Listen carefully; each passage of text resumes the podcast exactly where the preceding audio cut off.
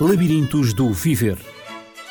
Um programa de Natividade Lopes, onde o amor é norma e a educação é regra. Labirintos do Viver. Educação para os valores na escola e na família. Labirintos do Viver.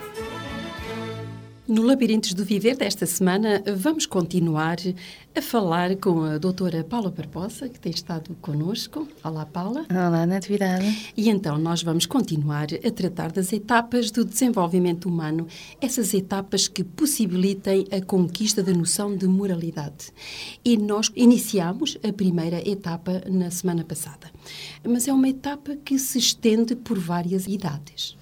Sim, o desenvolvimento moral, assim como nas outras esferas do desenvolvimento que tivemos a tratar, vai acontecendo ao longo da vida e vai tendo características consoante as idades em que a pessoa se vai encontrando. E, se bem me recordo, a semana passada falámos que o desenvolvimento que dá a noção de moralidade ao ser humano começa mesmo eh, logo a partir do nascimento. Sim, poder-se-ia dizer que logo nas primeiras interações começa, portanto, aquilo que sejam as características da relação com os outros e nessas características da relação vão-se desenvolver todo o tipo de características cognitivas, afetivas e também, claro, da construção, ou pelo menos da viabilidade e uma construção de uma ética própria e depois então de uma moral. Portanto, a primeira etapa nós classificámos-la eh, desde o nascimento até aos 5 anos. Depois, saltamos dos 5 para os 10 anos, em que aqui se processa uma mudança. Sim, na primeira fase, portanto, até mais ou menos aos 5 anos, a criança essencialmente cumpre aquilo que vem de fora, as regras, o que é certo, o que é errado. Aquilo que lhe pedem, no fundo. E exatamente, é definido pelos outros, pelos adultos que o rodeiam, e a noção de não cumprir com isso é uma noção de que vai ser então castigado. Uhum. Uh, não há, portanto, uma compreensão interna do sentido que as coisas tenham. É apenas fazer porque o outro disse para fazer. Depois, por volta volta dos 5 anos, dar-se-ia então uma mudança até mais ou menos aos 10 anos, e isto salientando sempre que isto são apenas datas de referência, não têm que ser taxativas, uhum. estas limitações, digamos. E então, nessa segunda fase, a criança o que é que iria fazer? Iria centrar-se naquilo que é mais suposto. Ela já compreendeu aquilo que esperam dela, aquilo que tem que fazer. No entanto, é provável que utilize uma certa manipulação e o faça quando, de facto, facto os outros estão presentes, mas se permita transgredir quando os outros lá não estão. Ou então, muitas das vezes, utilizar aquilo que seja, fazer o que é certo, fazer o que é correto, para conseguir qualquer coisa em troca. Ou seja, utilizando isso mais de uma forma instrumental, prática, do que propriamente afetiva, ou dentro de uma ética que já lhe fizesse a ela sentido. Hum. Vê-se que o seu desenvolvimento cognitivo já progrediu e agora ela aí pode começar também a tomar algumas decisões, não é? Sim, e a ela... compreender, uhum. a ter a noção, a compreender aquilo que se passa à volta dela. Ela já pensa e, portanto, já consegue ter esta apreensão daquilo que é dela, daquilo que é dos outros e da forma como até pode, digamos, jogar com isso. E agora entramos naquela idade da pré-adolescência, 10 aos 16 anos, o que é que acontece? O que acontece nessa fase, ou pelo menos o que seria esperado nessa fase, seria uma tendência, portanto, a agradar essas figuras de referência, nomeadamente os pais, uh, ou um professor que seja importante, ou um outro familiar de quem se goste bastante, mas muitas das vezes neste agradar está um pouco, digamos, esta noção de que se eu eventualmente transgredi, se eu eventualmente errei, se eu eventualmente fui contra aquilo que essa pessoa espera, então tem que chamar a atenção de que há muitas pessoas que o fazem. Portanto, pede muito normalmente a generalização uhum. das coisas para se defender daquilo que eventualmente tenham sido as diferenças face àquilo que o outro espera. Uhum. Mas preocupando sempre muito em agradar o outro. Claro, claro. Mas depois, a partir dos 16 anos, o jovem está em plena adolescência, como é que as coisas se vão processando a nível da noção de moralidade? Essa noção de moralidade começa por, primeiro, interiorizarem cegamente as regras. Portanto, o que era suposto era que, depois desta necessidade de agradar, as regras fizessem sentido ao próprio e então fossem para ser cumpridas. Portanto, não se questionam e, inclusivamente, digamos, uh, defendem que quem o faça deva ser castigado, deva ser punido por o isso. O sentido de justiça. O sentido de justiça começa aqui, portanto, a ser uh, reclamado nestes jovens para que depois então daqui pudéssemos passar para uma certa flexibilidade que se começasse a construir entre aquilo que de facto eh, moralmente ou convencionalmente fosse considerado correto, mas aquilo que eventualmente nessa pessoa, nesse jovem e até num grupo maior de pessoas fossem conceitos éticos diferentes que permitissem então repensar o que está vigente. E nisto está os procedimentos, digamos, os conceitos de uma democracia. Portanto, nós temos que de facto ajustar-nos àquilo que esteja vigente, que seja considerado que tenha que ser cumprido, mas poderemos também, num grupo, mesmo que seja uma minoria, tentar sensibilizar os outros para um ponto de vista diferente e então aí mudar os conceitos morais baseados em conceitos éticos uhum. próprios. Digamos que sente-se a necessidade de um ajustamento de uma ética pessoal para uma ética social. Sim, passamos de uma confiança cega numa ética moral para que então depois se comece a considerar importantes princípios éticos e até normalmente juntar grupos onde esses princípios éticos também sejam vigentes para que se possam tentar mudar mentalidades. Uhum. Depois, digamos, já numa fase posterior, como é que essa conquista então se vai processando, eh, no fundo, até atingir um pleno desenvolvimento? Aí chegaríamos a uma fase que já é uma fase menos habitual de encontrarmos no desenvolvimento humano, que seria uma capacidade de ajustar-se àquilo que seja moralmente vigente, aceitando, cumprindo, até eventualmente, digamos, conseguindo respeitar a diferença dos outros e de quem o faz, portanto, que isso não suscitasse os sentimentos de revolta ou de uhum. desilusão marcantes, apenas porque os outros seguem aquele tipo de moralidade, mas conseguir ao mesmo tempo respeitar o que é a sua ética pessoal portanto, respeitar aquilo que é a sua diferença enquanto pessoa e conseguir então, sim, uma harmonização entre um plano e outro continuamente, permitindo-se, por exemplo, ser diferente, mesmo que mais ninguém em torno de si o fosse, sem se afligir com isso, sem se assustar ou sem se revoltar com uhum. essa situação. Doutora Paula Barbosa, eu trouxe comigo um poema de Fernando Pessoa que é muito interessante na parte que nós vamos desenvolver em relação aos princípios básicos de relacionamento que devem ser atingidos na idade adulta. E eu gostaria precisamente de dissecar, como se costuma dizer, esse mesmo poema. Eu acho tão belo para explicar, digamos, o cimo da pirâmide que nós, como pessoas, deveríamos atingir. Então, diz Fernando Pessoa, cujo heterónimo é Ricardo Reis. Para ser grande, Sê inteiro. Nada teu exagera ou exclui. Sê todo em cada coisa. Põe quanto és no mínimo que fazes. Assim, em cada lago a tua lua toda brilha, porque alta vive. É lindo. É maravilhosamente lindo. Tem uma melodia uhum. poética muito, muito bonita. Doutora Paula Barbosa, o que me impressiona é este todo, ser todo em cada coisa. O que é este todo que Fernando Pessoa imprime aqui, esta ideia de todo, no seu poema?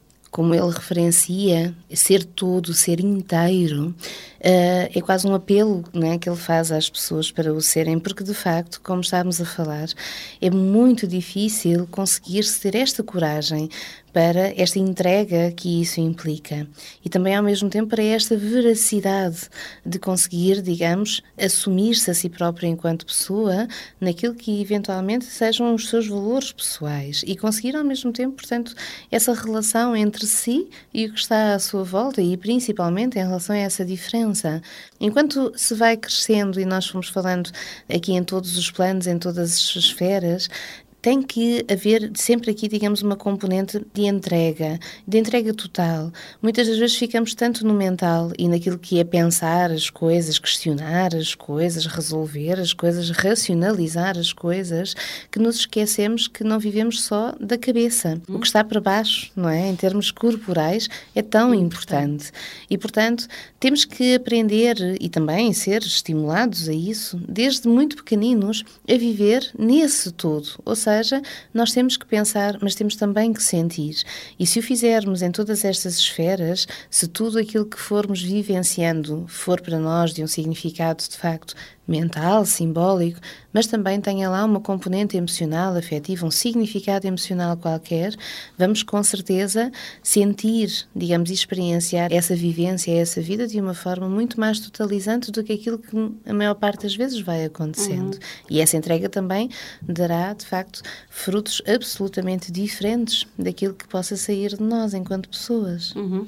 A Paula, ao descrever este todo do Fernando Pessoa, em que o ser humano se envolve totalmente eh, os seus sentimentos, não só o aspecto cognitivo, o seu pensamento, mas também aquilo, as suas emoções, os seus sentimentos. Isto leva o ser humano a, a empatizar com o outro, a ser solidário também com o outro. E isto estamos a falar de um comportamento ético e moral que realmente é desejável que os adultos adquiram e transmite como que um fascínio pela vida, não é? Se pensarmos bem na atividade, aquilo que seja moral, muitas das vezes é aquilo que fica, como estávamos a dizer, no mental, aquilo que fica na cabeça. Uhum. O ético já envolve muito mais, porque envolve experienciarmos isso em tudo o que faz parte de nós, porque tem que haver uma consciência nossa do que sentimos, do que são os nossos valores, do que nos faz sentido, uh, para que então possamos depois ter essa entrega para nós próprios, compreendermos perfeitamente e aos outros então também colocando-nos no lugar deles. Há uma questão que convido todos a fazerem, que será Imaginem, né? eu sou a Paula, se é a Natividade, né? quem é a Paula, quem é a Natividade, quem são todas as pessoas que nos escutam agora, quem são enquanto pessoas, conseguem definir isso, conseguem conhecer-se a si próprios nessa profundidade, conseguem ter a noção de que é isso tudo que entregam quando se uh, permitem uma experiência, uma vivência qualquer, porque é disso de facto que se trata e é desse brilho que o Fernando Pessoa fala. Por isso ele chega de facto a esse fascínio que eu referi há pouco. Assim, em cada lago, a lua toda brilha, porque alta vive. A lua é... tem que brilhar em todas as suas partes. Exatamente. Ou seja, ela tem que uhum. ser, digamos, uma lua completa e tudo isso tem que brilhar. Mas para isso precisamos de fazer essa aceitação de tudo o que faz parte de nós, do uhum. melhor, do pior, para que então possamos, digamos, ter aqui uma coesão na nossa identidade que nos permita sentirmos bem com tudo o que faz parte de nós. Uhum. E com aqueles também que nos rodeiam. É este o fascínio, não é? Que nos dá a capacidade de nos entusiasmarmos com a vida, com aquilo que nos rodeia, com os outros, de tal modo que encontremos a motivação para a iniciativa própria e também para explorarmos o mundo. Não é? é esse fascínio que nos caracteriza. E nesse fascínio há muita expectativa, não é?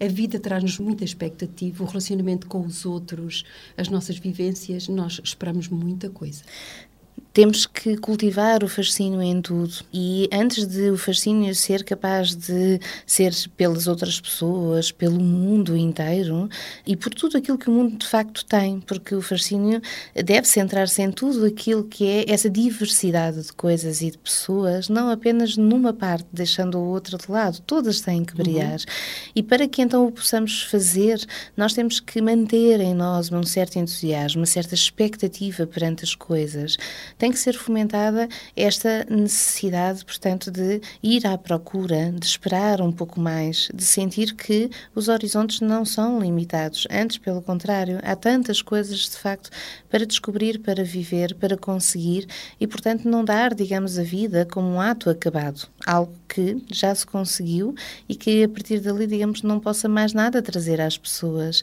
porque isso é uma postura mais depressiva que encontramos vulgarmente e que faz com que as pessoas, digamos, sintam que tenham chegado a um beco sem saída e que a satisfação, o prazer ali tenham terminado.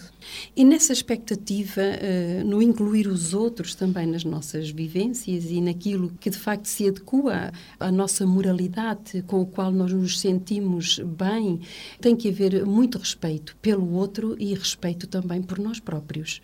Sim. Tem que passar por aí. Por vezes, os educadores preocupam-se muito naquilo que sejam os conceitos de respeito pela criança, enquanto ela vai crescendo e depois transformando-se em jovem. Aquilo que seja importante, portanto, considerar que seja do outro e respeitar no outro, não frustrando o outro, não sendo injusto para o outro, não se impondo ao outro. No entanto, muitas das vezes aqui o que fica esquecido é o ensinar também a essa criança de que ela tem que devolver esse respeito e o quanto isso será importante para ela.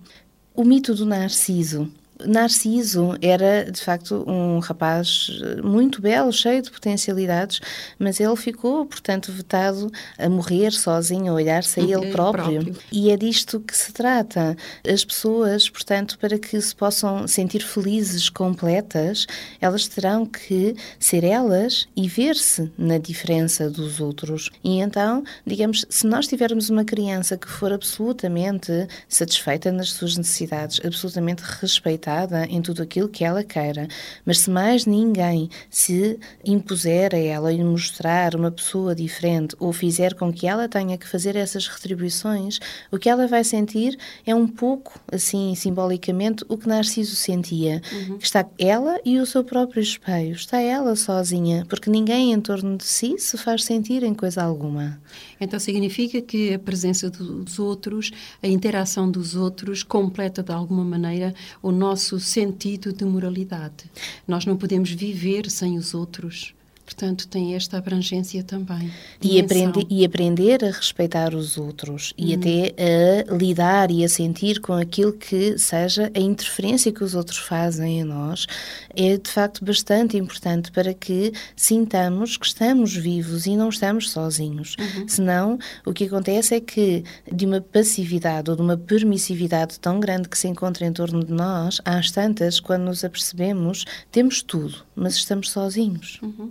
É verdade, quando não conseguimos de facto ter uma empatia, incluir os outros, por vezes nos nossos projetos, nos nossos planos, nas nossas amizades, nas nossas emoções, mas queremos só o prazer imediato e queremos também a satisfação pessoal, eh, não incluindo os outros nessa mesma satisfação. Porque, Porque por vezes os educadores é isso que fazem, uhum. centram-se naquilo que pareça ser importante para a criança ou para o jovem, que seja satisfazê-lo naquele momento, não o frustrar. Esquecendo por vezes o grupo, as consequências disso mesmo em relação ao grupo. É? E a forma como também esse jovem ficará vazio, porque tudo o que ele pedir, terá. Tudo o que ele desejar, terá uhum. logo. Uhum. Todos os prazeres que ele possa fantasiar serão satisfeitos naquele momento. Todos o respeitam. Ninguém, digamos, o vai contrariar, ninguém o vai frustrar em nada, ninguém o vai parar. Então, isto necessariamente será ninguém vai se fazer sentir e ele sentir-se-á cada vez mais vazio por dentro.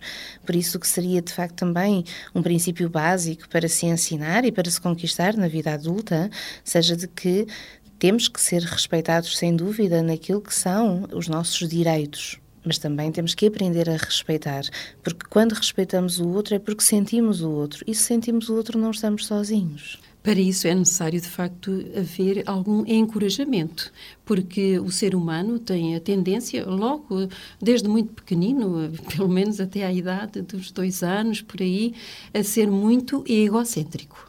Sim. Tudo se centraliza nele próprio, portanto, ele tem que ser encorajado também a ver a dimensão do outro. Daí esta flexibilidade que é necessária enquanto se educa uma, criança e se vê a criança crescer.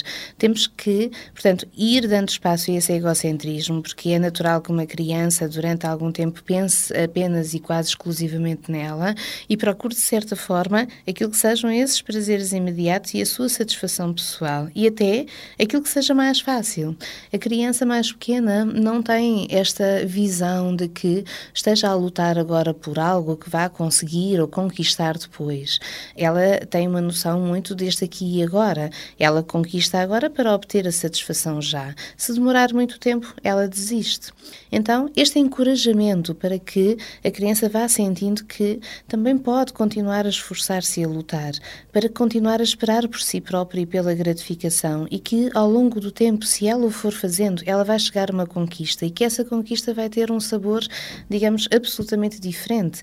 Vai ser, se calhar, ainda muito mais gratificante, fascinante do que aquelas que são imediatas, porque partiram dela, partiram do esforço dela e mesmo em adultos, nós vemos por vezes esta questão de que assim que a contrariedade chega, assim que o esforço chega, se Uma desiste. rebeldia, não é? se desiste ou se sente que não vale a pena. Sim, sim. E então, muitas das vezes, é quase no sentido de que eu não vou fazer este esforço, eu não vou dedicar tudo isto, eu não vou esforçar-me, porque custa muito para chegar àquele fim. Mas, se pensarmos bem, são estes os adultos deprimidos naquele vazio, porque fins não têm alguns. Ou seja, essas conquistas, as maiores, aquelas que pudessem envaidecê-lo enquanto pessoa, orgulhar-se de si enquanto pessoa, são aquelas que eles nunca conquistaram, porque nunca foram encorajados a fazê-lo. Uhum. A Paula fez-me recordar algumas situações que eu vivi e que vivo também, de pais que, como prova de amor, abdicam de muitas coisas e anulam-se como pessoas para dar aos filhos tudo aquilo que eles acham que lhes proporciona prazer, que lhes dá a entender que eles os amam, que eles são especiais, e então anulam-se como pessoas. Acha que este tipo de educação poderá, de alguma maneira, desenvolver a empatia e a noção da compreensão do outro e da inclusão do outro na vida individual dessa criança? De forma alguma. Os pais têm que lá estar para acompanhar, têm que lá estar para ajudar. São eles, digamos, que têm que obter a responsabilidade. Não pode haver aqui uma espécie de inversão de papéis. No entanto, o filho, consoante vá crescendo, tem que crescer em todas as formas. Tem que aprender também a respeitar, tem que aprender a conquistar, tem que uhum. aprender a responsabilizar-se, tem que aprender a tomar ele também conta das coisas. Ou, de outra forma, precisará sempre dos pais e numa relação que é mais instrumental do que afetiva, para que então eles continuem a prover as suas próprias necessidades. Uhum. Nem tampouco ele próprio saberá como ir em busca daquilo que necessita mais tarde sozinho. Uhum. Por vezes uh, assiste-se a uma certa confrontação não é? Confrontação, por vezes, de princípios, confrontação de vontades, de desejos. É saudável essa confrontação? É saudável desde que seja um confronto, não um conflito. Ou seja, uhum. desde que ambas as partes, pais e filhos, saibam aceitar essas diferenças de cada um e possam antes pensá-las em conjunto e haver esta flexibilidade de parte a parte para tentarem um ajustamento, mas será sempre muito importante que se aprendam então, sim, a respeitar uns e outros. Uhum. Não só, digamos, naquilo que necessitem, naquilo que tenham que fazer, mas até naquilo que são enquanto pessoas. Pais anulados não são pais que possam ser respeitados. E se assim não são, também não poderão significar muita coisa em termos afetivos, porque não se fazem sentir enquanto pessoas. E a aprendizagem do respeito pelo outro passa também do respeito pelos pais, enquanto pais. Portanto, não haver inversão de papéis, eh, ninguém manda em ninguém, mas simplesmente todos têm uma convivência saudável em que ambos se respeitam. Os pais respeitam a criança com a idade que tem, com a sua maneira de ser, procurando sempre ajudá-la, orientá-la, apoiá-la nas suas dificuldades, também nas suas confrontações, que por vezes são necessárias, nas suas contrariedades. E o filho aprende também, como é respeitado como tal pelos pais, ele aprende também a respeitar os pais na sua posição da paternidade e da autoridade que eles devem exercer sobre, sobre a criança, não é? Sem dúvida. E aí há um desenvolvimento equilibrado e salutar. E eu gostava, uh, doutora Paula Barbosa, que falássemos aqui um pouco das consequências consequências de tudo isto, desta aprendizagem da moralidade, ou seja, daquilo que está certo, daquilo que está errado, em relação, em função de mim próprio como pessoa, em função do outro também, como meu igual, como par. As consequências é um resultado depois das aprendizagens a este nível destes princípios. Quando se fala aqui em respeito, fala-se então também nesta necessidade de começar a perceber-se das consequências dos seus próprios atos, das consequências das suas escolhas, se os pais forem absolutamente permissivos, anulados face ao filho, se a ele se ajustarem em tudo, como será que este filho poderá aperceber-se de que deixa uma consequência qualquer, até mesmo afetiva? Por exemplo, muitas das vezes os pais estão muito preocupados em, uh, digamos, eh, ter ali uma atitude qualquer, ou cuidar do filho, ou ser permissivos num sentido qualquer, porque, por exemplo, esse filho naturalmente vai ficar muito cansado. Vamos imaginar que numa tarefa qualquer, imaginemos que foram às compras, uma coisa simples, foram às compras, vinham, tinham muitos sacos para trazer e o pai ou a mãe naturalmente tenta pegar, portanto, nos sacos todos todos para levar para casa e o filho, mesmo já não sendo criança pequena, assiste e, portanto, nada faz. Ora, muitas das vezes nós sabemos que que este pai ou esta mãe está a fazer, mesmo já muito cansado, é estar a tentar proteger o filho daquilo que é desagradável. Mas, se pensarmos bem, este filho, digamos, desta maneira não vai aprender a sentir o que seja estar naquela posição e então a dar uma valorização também afetiva, emocional ao que seja estar ali. Então, quando falamos deste respeito e destas consequências, seja de que muitas das vezes os pais possam levar então os sacos todos para casa. Não é, digamos, daqui de uma tentativa de considerar que seja medida uma justiça em tudo aquilo que esteja a acontecer, mas que haja esta consciência e se faça sentir o que seja estar no lugar de um e no lugar de outro, porque muitas das vezes, e se calhar aquele pai todos os dias ou aquela mãe todos os dias gosta de levar as compras, mas há um dia em que veio tão cansado e que de facto naquele dia precisava que as coisas fossem diferentes. Porque não ser esse filho também a fazê-lo e então a aprender o respeito pelo e a pai, empatia. E a empatia por aquilo que, portanto, estivesse então o pai a necessitar e a sentir, ao mesmo tempo que se apercebesse das consequências do que seria não o fazer. Porque essas consequências têm que ser experimentadas para que possam ser compreendidas por parte da criança. E é uma noção que, por vezes, a criança ou o jovem ainda não teve. Se eu tiver esta atitude, se eu fizer esta escolha, o que será que isto vai deixar para mim e para os outros posteriormente? Aí há uma série de aprendizagens que estão a ser realizadas, ou seja, a compreensão daquilo que o outro pode sentir, o outro pode sentir cansado, neste caso que apresentou, a mãe pede porque efetivamente está muito cansada e, o filho porque também gosta de ajudar porque vê a mãe cansada. Há aqui uma série de aprendizagens. Ele compreende que quando alguém está cansado, quando alguém precisa de ajuda, ele compreende que essa ajuda pode ser dada e que o momento é aquele mesmo de dar ajuda ajuda.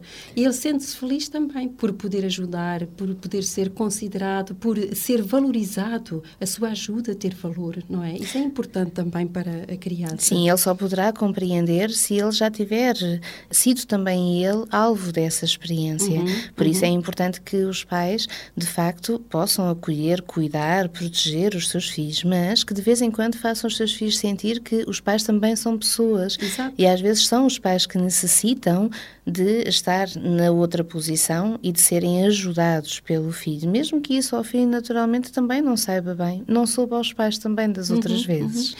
Por vezes nesse processo há necessidade de, de, uma certa negociação com os filhos quando eles uh, se negam a colaborar. Também acontece. Sim, é importante então, sim, nesse momento fazer uma negociação, porque naturalmente o filho vai dizer: Eu não quero fazer isto, porque eu não gosto de fazer isto, porque eu não me apetece fazer isto. E na verdade, aquilo que são deveres, responsabilizações, apenas obrigações, não apetecem a ninguém. Uhum. E é esta aprendizagem de que, digamos, os pais não são pessoas que aguentem tudo e o que seja para sempre. Não, que consoante a criança vai crescendo, se vai percebendo que os pais também são pessoas e daí então também tenham sentimentos, também tenham necessidades e que de facto há uma grande diferença entre aquilo que apetece fazer e aquilo que tem que se fazer e que isso necessariamente tem que ser dividido por todos. Então, os pais podem se permitir negociar isto com os filhos, fazendo-os também ao mesmo tempo pensar o que seja estar na pele e no lugar uns dos outros, para que haja então uma harmonia nestas relações, não hajam uns plenamente satisfeitos e outros plenamente anulados, até porque nem uns nem outros serão felizes nessa posição.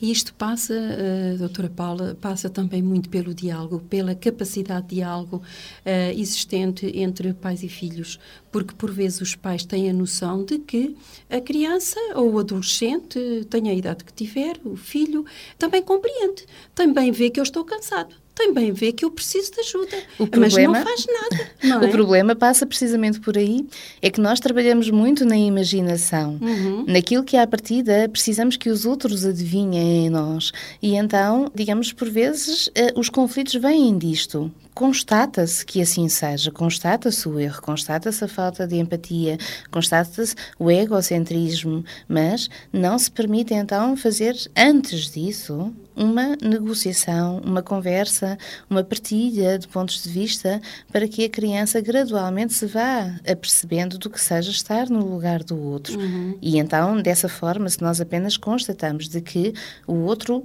erra porque não nos cuida, porque não nos ajuda, o outro apenas terá uma resposta agressiva face àquilo que lhe parece ser apenas uma crítica, não um pedido, uma solicitação para pensar ou para repensar a sua posição. E aqui passa também uh, o aspecto da educação para os afetos, não é? Se o diálogo se processa de uma maneira afetuosa, de uma maneira empática, carinhosa também, com certeza que o filho vai ceder, não é? Porque eles têm coração de nata, as mães têm, mas os filhos também.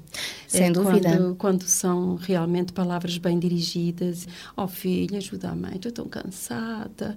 Enfim, quando as coisas são feitas com um certo carinho, não é? E quando a mãe também é solícita, ou o pai são solícitos para com o filho, automaticamente a, empatia é quase nascente, imanente e, de, uhum. dessa, dessa criança. E quando a mãe e o pai solicitam, pedem ao filho para se lembrar naqueles momentos, uhum. coisa que ele espontaneamente não tem capacidade para fazer, Certamente. apenas o irá aprender com consoante cresça, que se lembre também do que seja estar naquela pele, ou do que é que ele à partida lhe apeteceria ou não se estivesse naquela pele. E ele com certeza lembrar-se-á.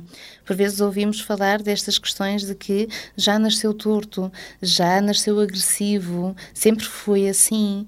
Isto é um mito apenas uhum. de, digamos, por vezes uma necessidade de desresponsabilização por aquilo que possa ter falhado. E aquilo que falhou muitas vezes passou apenas por isto: poderem conversar e, ao invés de criticar e de zangar-se porque o outro não faz, antes disso, conversar um pouco e fazê-lo lembrar-se, ou pensar ou imaginar o que seria estar nessa posição. E todos esses filhos, com certeza, conseguiriam fazer esse movimento e repensar as suas posições. Uhum. Doutora Paula, fez-me surgir, é uma última questão, surgiu-me espontaneamente.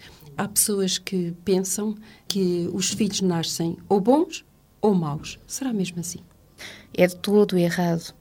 Todos os filhos têm esse potencial. Nasceu assim? Pronto, não há nada a fazer. Uhum.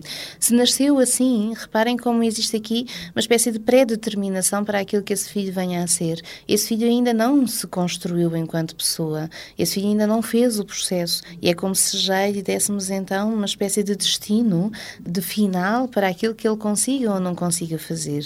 Então, desta forma, só poderemos estar a admitir-nos de ajudar esse filho a fazer este processo e esse processo implica, de facto, muitas das vezes esta conversa, esta negociação criativa, esta necessidade de se fazer sentir ao outro, para que então o outro possa, gradualmente, ir percebendo o que seja isso, o que seja importante para ele, mas também o que seja importante para as outras pessoas. Bom, doutora Paula, agradeço a sua participação mais uh, no programa Labirintos do Viver e, de facto, repetindo Fernando Pessoa, para ser grande ser inteiro.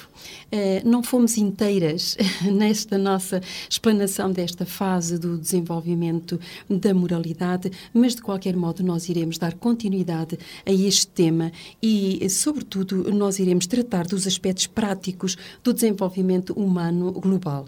Iremos apresentar alguns casos, algumas situações da vida prática que nos poderão ajudar melhor a localizar tudo aquilo que teoricamente foi dito neste programa e noutros anteriores, mas na prática como é que as coisas de facto se processam. Então convidamos-lo para o próximo programa. Já sabe que nos pode contactar através do 219 106 310 que é o nosso telefone fixo. Não esqueça de pedir esclarecimento, não esqueça também de colocar temas para serem tratados, que a doutora Paula, que é diretora clínica do Centro de Formação e Psicologia Dialógicos, está também à sua disposição para o escutar e para atender as suas solicitações e também algum esclarecimento. Doutora Paula, o seu contacto. O contacto é o 219260052 ou poderão fazê-lo pelo e-mail através do dialógicos.lda.dialógicos.pt. Então, nos despedimos. Até à próxima semana. Labirintos do Viver. Um programa de Natividade Lopes, onde o amor é norma e a educação é regra. Labirintos do Viver. Educação para os valores na escola e na família. Labirintos do Viver